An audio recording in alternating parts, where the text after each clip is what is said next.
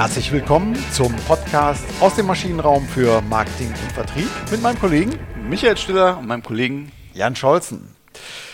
In der heutigen Folge, der Folge 158, beschäftigen wir uns mal mit einem sowas von tagesaktuellen Thema. Ähm, an Aktualität ist es kaum zu überbieten.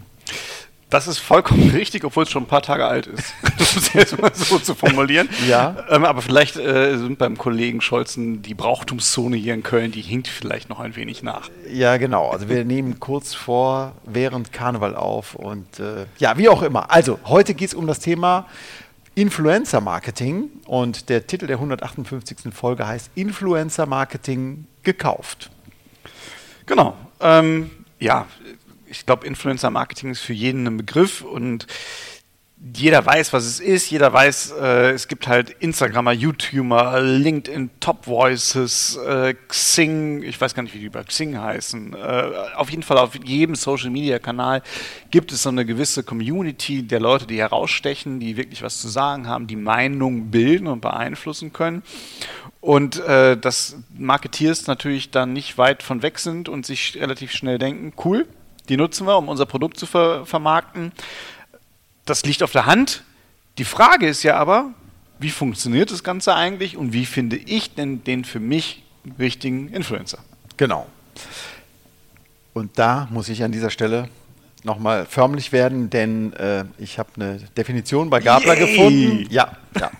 äh, da ist äh, Gabler wirklich sehr up to date. Ne? Also nach Gablers Wirtschaftslexikon ist ein Influencer jemand äh, oder sie äh, Influencer äh, werden. Was ist das denn für eine Definition? Ui, ui, ui, Nein.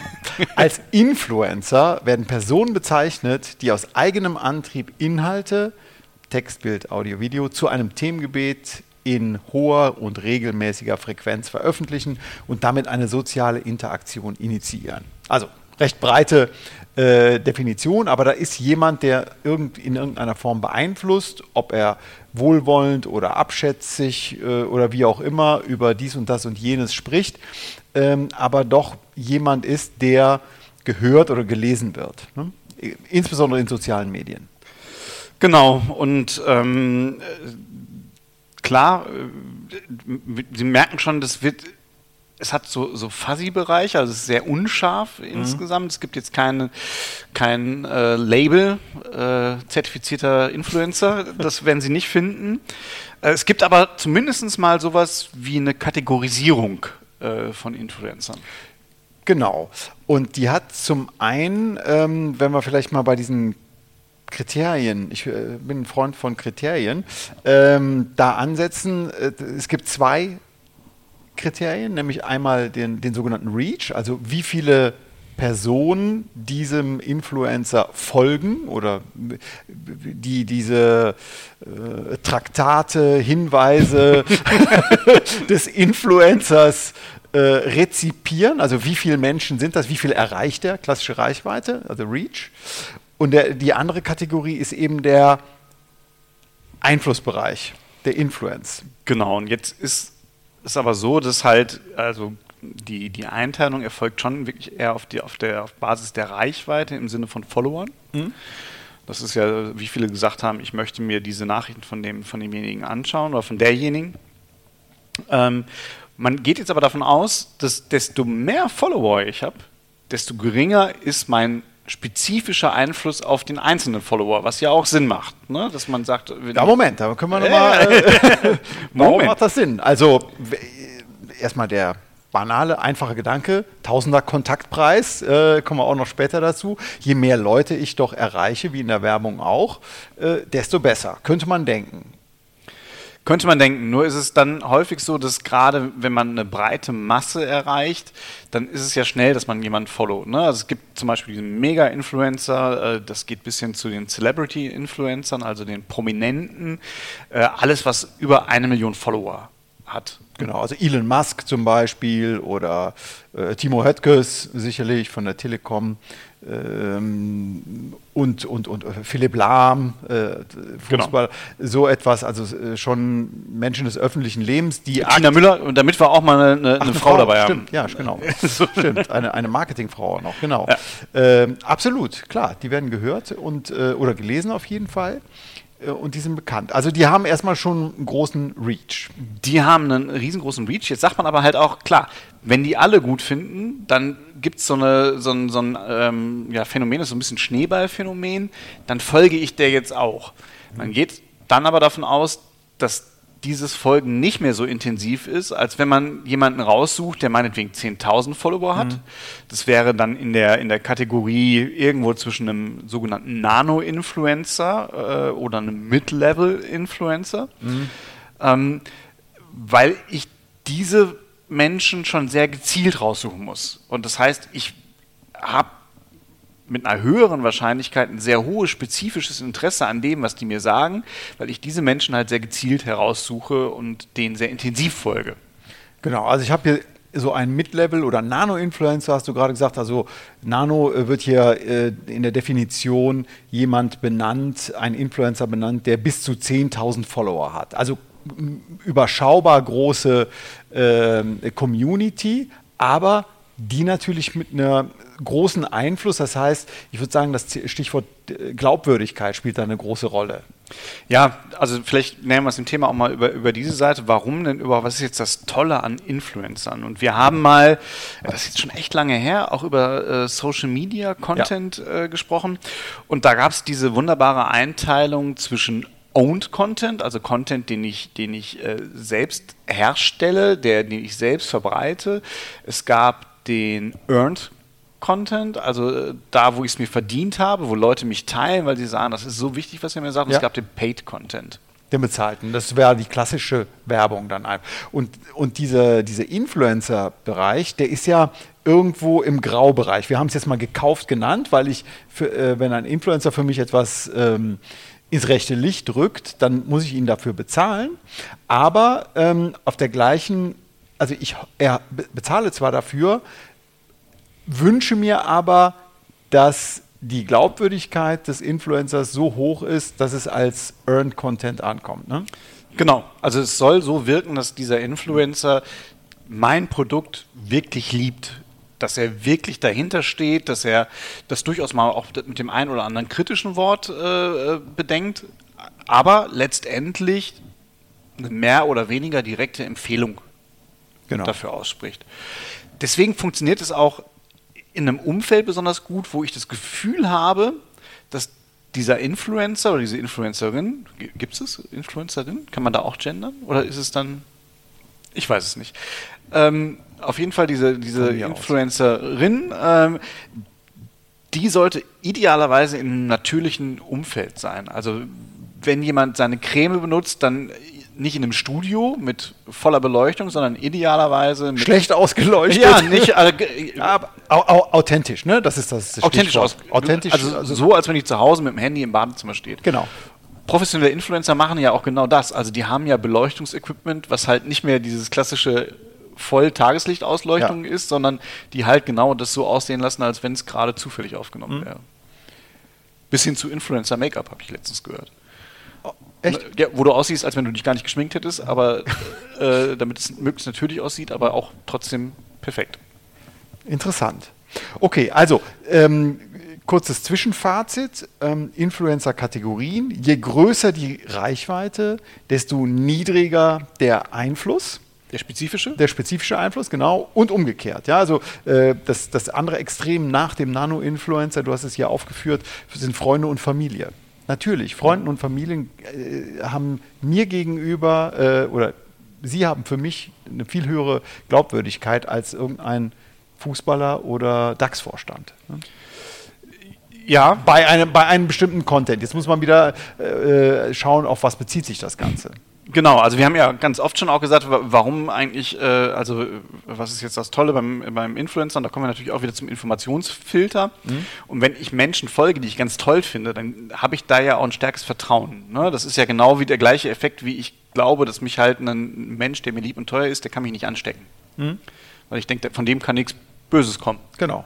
Wie, wie eine Krankheit. So. Ja. Und das überträgt sich halt auch bei Influencern. Auch da habe ich diesen, diesen psychologischen Effekt. Und deswegen glaube ich diesen Menschen eher und vertraue ihnen dann letztendlich. Mhm, richtig, genau. Ja, und jetzt, wenn wir mal zu den Formen überleiten, was es denn da so gibt, das ist super äh, vielfältig halt das Ganze. Ne? Von der einfachen Vorstellung eines Produkts über äh, Promotions, wo dann auch ein Rabattcode ähm, äh, dargereicht wird. Gibt es übrigens auch bei Podcasts, habe ich äh, das auch schon mal äh, erleben müssen.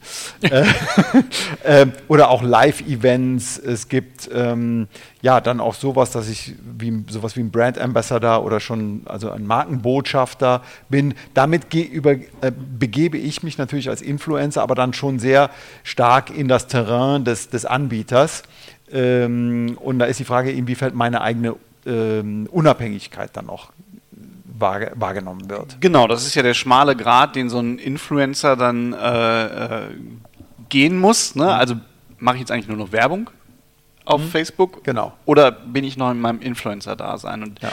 je stärker ich natürlich gehe, also wenn ich jetzt nur noch äh, durch, durchs Leben gehe und meine Sonnenbrille äh, abziehe, mich dabei filme und rechts neben mir erscheint dann ein Rabattcode für den Brillenhersteller oder für den Brillenshop, dann wird es natürlich irgendwann auch unglaubwürdig. Zumindest als Influencer. Als äh, genau. wenn ich äh, Jürgen Block, Klopp bin und äh, Opel äh, bewerbe oder Fußballer Lahm äh, Chips bewerbe, dann steht das, ist das klar, dass die dafür vergütet werden, aber das sind keine Influencer dann, ne? Das sind Testimonials. Das sind dann Testimonials ne? im ganz klassischen ja. Sinne, genau. Ja. Also ein sehr weites Feld. Es gibt unterschiedliche Spielarten des Ganzen. Jetzt wird es aber nochmal spannend, ähm, vielleicht um mal ein weiteres Zwischenfazit zu ziehen oder einfach eine, eine, eine, ähm, eine äh, Beobachtung hier mal zu teilen. Das riecht alles sehr stark nach B2C, oder? Ja, ich glaube auch, dass es halt im B2C ist es deutlich leichter äh, in diesem Influencing äh, ähm, ja, in diese Influencing-Inhalte auch zu kommen, weil ich da ja wirklich mein Anwendungsverhalten als Endkonsument zeigen kann. Also mhm. ich kann jetzt wirklich in, in, im, im B2C-Bereich zeigen, wie ich das anwende. Bei Apfelmaschinen ist das wahrscheinlich eher weniger gut. Ne? Plus der Tatsache, dass ja im, im B2B-Bereich vor allem große Persönlichkeit aus der Wirtschaft heraus, Elon Musk, zum ja. Beispiel ein, mhm. ein Standing hat. Timo Höttges in, in Deutschland, äh, Tina Müller, äh, äh, CEO von Douglas. So, und jetzt wird es natürlich schwierig, wenn äh, Tina Müller äh, für einen Apfelmaschinenhersteller äh, wie KS oder Krones anfängt mhm. zu werben. Die setzen eher, aus meiner Sicht, wenn ich das so sehe, eher so gesellschaftspolitische oder wirtschaftspolitische Themen dann halt. Ne? Und genau. auch ihre Marke natürlich, klar. Und ihre eigene Marke. Marke. Und ich glaube, ja. das ist halt dann nochmal der Riesenunterschied. Mhm. Das heißt, ich bräuchte ja jemanden, der markenunabhängig ist. Also natürlich vertreten die ihre Marken, das, deswegen machen sie ja häufig auch ihren Account und pflegen den so, wie sie ihn pflegen. Mhm. Ähm, markenunabhängige Menschen wiederum, das wären halt Berater, Agenturen, die mir jetzt als erstes dabei einfallen. Mhm als Berater kann ich das ja aber auch nicht machen. Da kann ich mir ja auch nicht eine Marke rausnehmen. Da, ne, da müsste ich schon so einen Lebenszeitvertrag mit denen haben, um, mhm. um das, damit das irgendwie eine sinnvolle Betätigung für mich ist, weil ich ja teilweise auch Anbieter unabhängig berate. Ja, das ist ja genau. so das Typische. Dann gibt es nur reine Influencer, auch im B2B-Bereich, die, die sich wirklich nur themenspezifisch mit CRM beschäftigen, mit Storytelling beschäftigen, mit anderen Themen beschäftigen. Aber auch die würden sich halt sehr schnell unglaubwürdig machen, wenn sie das Produkt bewerben würden. Was die natürlich dann machen, ist zu sagen, ich weiß nicht, dieser, dieser äh, Anbieter oder diese Brauerei macht ein sehr gutes Storytelling. Also die bewerben dann das Marketing dieser Brauerei was ja aber wiederum nicht im Sinne des Influencer-Marketings ist, weil ich ja nicht dadurch mein Produkt weiterbringe, sondern damit bringe ich mich höchstens in der, in der Employee-Brand wieder nach vorne. Okay, ja. Das funktioniert im B2B-Kontext, glaube ich, ganz gut. Okay, da, ah, verstehe. Ja, ja, genau. Ich glaube, ähm, ein Beispiel, äh, was wir auch gefunden hatten, war äh, Rewe. Ne? Rewe hat, glaube ich, so eine Azubi-Rekrutierung mal gemacht über ähm, Gamer, also äh, Spieleindustrie auf TikTok, auf YouTube, ähm, um einfach diesen Kanal zu nutzen, um auf Ausbildungsmöglichkeiten bei Rewe hinzuweisen. Genau, das ist jetzt schon eine äh, ne, ne im weitesten Sinne B2B-Anwendung, äh, ne, aber trotzdem wird ja im Grunde der B2C-Kanal benutzt, ne, weil die Gamer genau. halt jetzt sagen, hier bewirb dich doch bei Rewe. Ähm, ich habe mir den Spot nie angeguckt, aber na klar, coole Leute, ne, die sagen, kannst du auch cool arbeiten und danach zocken. Ich weiß nicht, wie der, wie der Spot dann wirklich funktioniert, ja, ja. aber äh, Microsoft macht es ähnlich. Also Microsoft animiert ihre Mitarbeiter halt zu Influencern für Microsoft zu werden ja. und mhm. äh, supporten die auch. Das ist, glaube ich, auch ein Weg, den man da gehen kann, dass man sagt, da sind wir natürlich eher in diesem Nano-Influencer-Bereich wieder, wenn nicht sogar Family and Friends, wo ich halt einfach viele Leute nutzen kann, die dann zwar eine kleine Community haben, aber hoch authentisch sind. Genau, äh, würde dann vielleicht mit dem äh, Corporate, äh, mit der Corporate Branding oder Corporate äh, Language auch vielleicht manchmal in Konflikt stehen und vielleicht auch mit den Inhalten. Aber gut, es ist äh, maximal authentisch, aber dann entferne ich mich als Unternehmen dann immer mehr von dem, von dem Owned Content. Ne? Das hat dann schon eine gewisse Eigendynamik. Ja sowohl bei meinen Mitarbeitern als auch bei meinen, äh, bei meinen Influencern. Ne? Ich gebe dann schon ein bisschen was ab.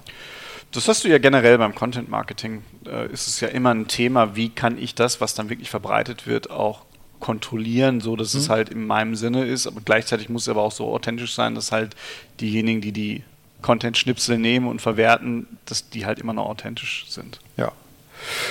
Also es gibt schon um an der Stelle vielleicht auch nochmal ähm, die, die, die Vorteile zu nennen. Es gibt schon gute Vorteile, das äh, im, im Werbe, Werbemix äh, zu berücksichtigen. Ne? Also man muss ja nicht selbst die Produktion übernehmen. Ja, das stimmt. Ne? Das, das äh, macht der Influencer, ähm, möchte dafür vielleicht ein Pröbchen ja? und möchte auch Geld natürlich dafür haben. Genau. Vielleicht nochmal zu dem Thema, wie, wie kann ich mir eigentlich so einen Influencer auswählen? Ähm, da haben wir noch in, in einem, in einem äh, jetzt, ach, ich habe die Quelle jetzt nicht mitgeschrieben. Ich meine aber, es wäre in einem OMR, OMR äh, gewesen. Mhm. Ähm, und fand, den Hinweis fand ich eigentlich ganz gut, weil die sagen, es ist so, äh, wenn du dir einen Influencer aussuchst, das ist auch wieder sehr stark B2B, äh, B2C, aber es passt halt genauso auf B2B, dann schau dir zunächst mal den, den Influencer an guck dir an, wie viele Follower hat er, wie sehen die Kommentare unter den äh, bei dem Follower aus. Habe ich Kontaktmöglichkeiten eigentlich? Also gibt er auch seine E-Mail-Preis oder mhm. ist der wirklich so, so im Business schon, äh, dass der sagt, ich schirme das alles von mir ab? Ähm, ja, welche Sprache und welche Follower? Ne? Also sind das echte also sind das äh, Echtnamen?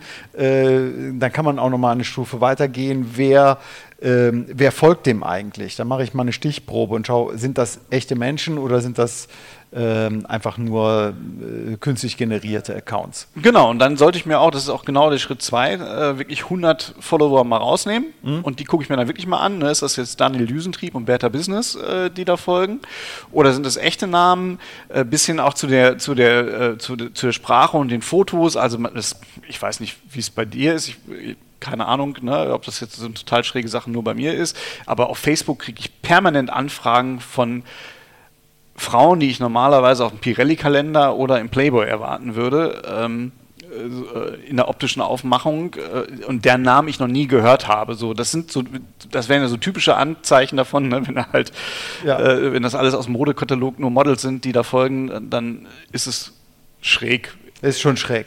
Ich bin nicht bei Facebook, von daher kann ich da an dieser Stelle nicht mit. mit genau, nicht oder mitreden. wenn man einen Schweizer äh, Influencer hat und der hat nur Chinesen unter den Followern ja. ne, und also auch chinesischsprachige Profile, dann wäre es auch so ein Hinweis darauf zu sagen, hm, das stimmt vielleicht nicht. Genau. Also so, da, aber das ist dann eine qualitative, ich finde das interessant, ne, weil hier das, das, Quantitative, also die, die, die, die Menge, ich will natürlich Reichweite auf der einen Seite, gleichzeitig aber einen hohen Einfluss. Dann muss ich aber doch auf die Qualität dann achten und schauen, ist das überhaupt meine Zielgruppe, kann ich, ist das äh, betraubar eigentlich? Genau, und äh, die Empfehlung geht auch nochmal weiter, nochmal mhm. zusammen 20 Profile, äh, 20 Profile von diesen 100, die ich mir angeschaut habe, die sollte ich mir auch nochmal ganz speziell anschauen mhm. und auch nochmal gucken, welche Brands haben die hier noch so äh, abonniert, um einfach ein Gefühl zu bekommen, ist das überhaupt die richtige Zielgruppe, die ich da anspreche? Ganz genau, möchte. ganz genau. Genau. Also so ein qualitativer, qualitativer Dreisatz, der hier vorgeschlagen wird von ja, das, das ist, sieht nach äh, OMR auch, aus. Ja, die sind da hier die, die äh, Urheber definitiv. Genau, also ich habe die Vorteile, trotzdem muss ich auf die äh, Qualität natürlich achten. Ähm, und äh, die Preise fand ich ganz äh, überschaubar noch. Ne? Also bei, bei Instagram muss ich drei bis zehn Euro zahlen für einen Tausender Kontaktpreis. Das ähm, ist aus meiner Sicht ja eher günstiger. Eine Instagram Story dann wiederum, die ist, ähm, die ist dann etwas teurer dann schon wieder und auf YouTube geht es dann bis zu 100 Euro pro 1000 Kontakten, die man dann hat. Ja, wobei jetzt bei Instagram sind es wirklich die Follower, ne? Da weiß ich nicht, wie viele, deswegen ist es mhm. ein bisschen, bisschen günstiger wahrscheinlich. Und bei dem anderen sind es wirklich Views, die ich mir, die ich dann bezahlen muss. Genau, wir hatten gesagt, also es, es, es ist vergleichsweise günstiger. Es lohnt sich eher bei B2C, weil es äh, in der Natur der Sache liegt. Ähm, dann äh, hast du noch eine schöne Sache gefunden aus einer Statista-Übersicht, ne, bei welchen Altersgruppen das Ganze verfängt. Ja, das ist ganz interessant. Das ist aus, ähm, aus 2019 eine ähm, ne, ne, ne Erhebung gewesen, wo gefragt wurde, haben Sie schon einmal eine Marke ausgewählt und, oder ein Produkt gekauft, weil Sie die Marke beim Influencer äh, zuvor gesehen haben. Und in der Altersgruppe der 16- bis 24-Jährigen haben 23, äh, 43 Prozent gesagt, ja, habe ich. Mhm. Äh, und äh, ich will die Kaskade jetzt nicht durchdeklinieren, kann man auch mal durchdeklinieren. 25 bis äh, 34 äh, Jahre haben 30 Prozent nur noch gesagt, ja, habe ich. 35 bis 44 Jahre nur noch 22 Prozent. 45 bis 54 Jahre nur noch 9 Prozent. Und über 55 Jahre dann sogar nur noch 5 Prozent. Also es ist schon ein Phänomen, was vor allem in einer sehr jungen Zielgruppe gut ja. funktioniert. Also bis 24 äh, auf jeden Fall, knapp 50, also 43 Prozent, ist schon sehr viel. Ne? Ähm, da lohnt es sich als, ähm, ist ein jüngeres Medium, muss man natürlich auch vergleichsweise äh, ja. nochmal feststellen.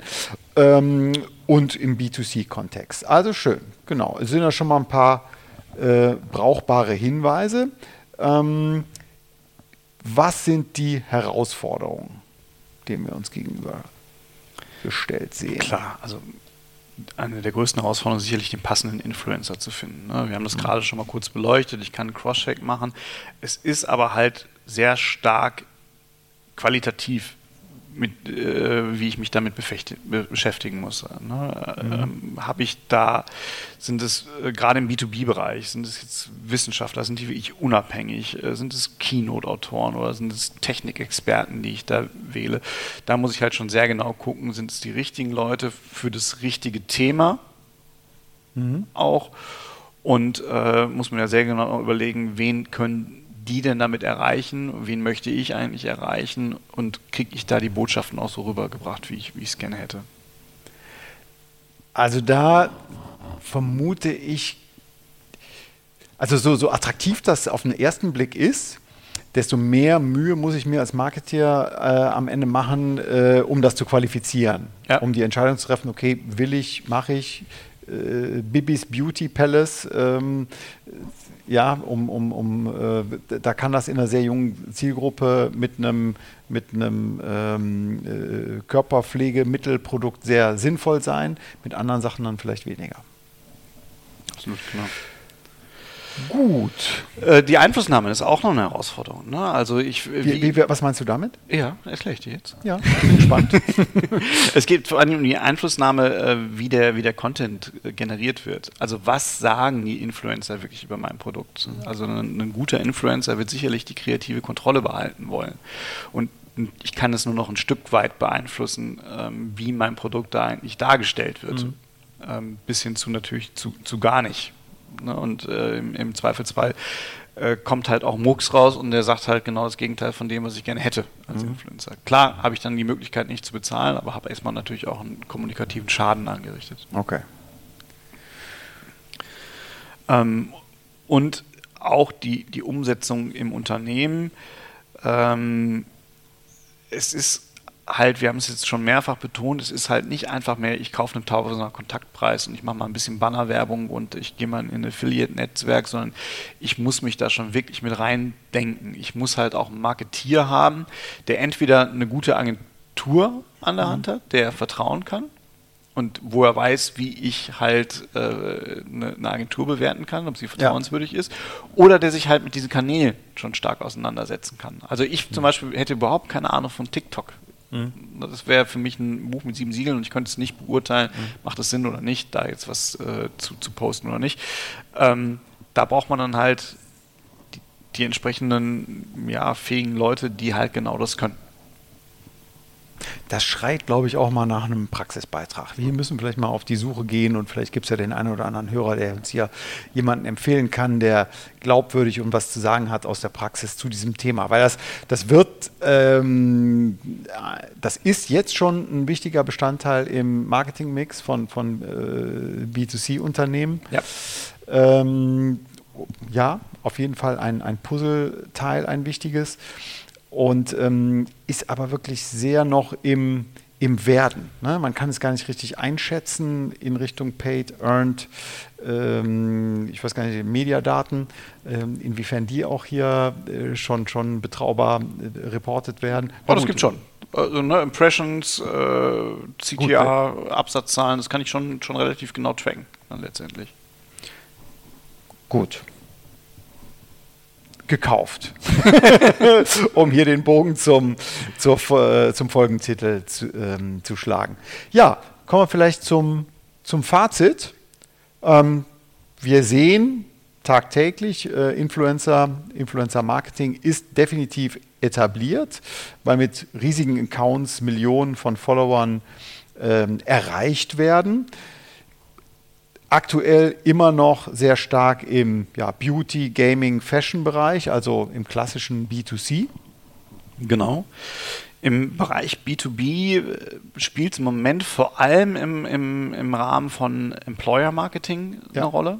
Ja. Also um, um neue Mitarbeiter, vor allem jüngere Menschen, also gerade dann, wenn ich auf Azubis, Auszubildende mhm. äh, suchen bin, dann macht es da sicherlich auch Sinn im klassischen B2B-Influencer-Marketing äh, ist es, glaube ich, sehr, sehr schwer. Also da habe ich vielleicht die Möglichkeit, aus meinen Mitarbeitern Markenbotschaftern zu machen. Das ist äh, ein gängiger Weg, der sicherlich auch Sinn ergibt, aber wirklich mir da eine, eine Bühne zu kaufen, wo mein Produkt vermarktet wird in einer authentischen Umgebung, ist halt sehr schwer. Ganz genau. Gut, dann sind wir an dem Punkt auch schon mit unserem Überblick hier am Ende der Folge angekommen. Sagen herzlichen Dank. Und bis nächste Woche. Bis nächste Woche. Tschüss. Tschüss.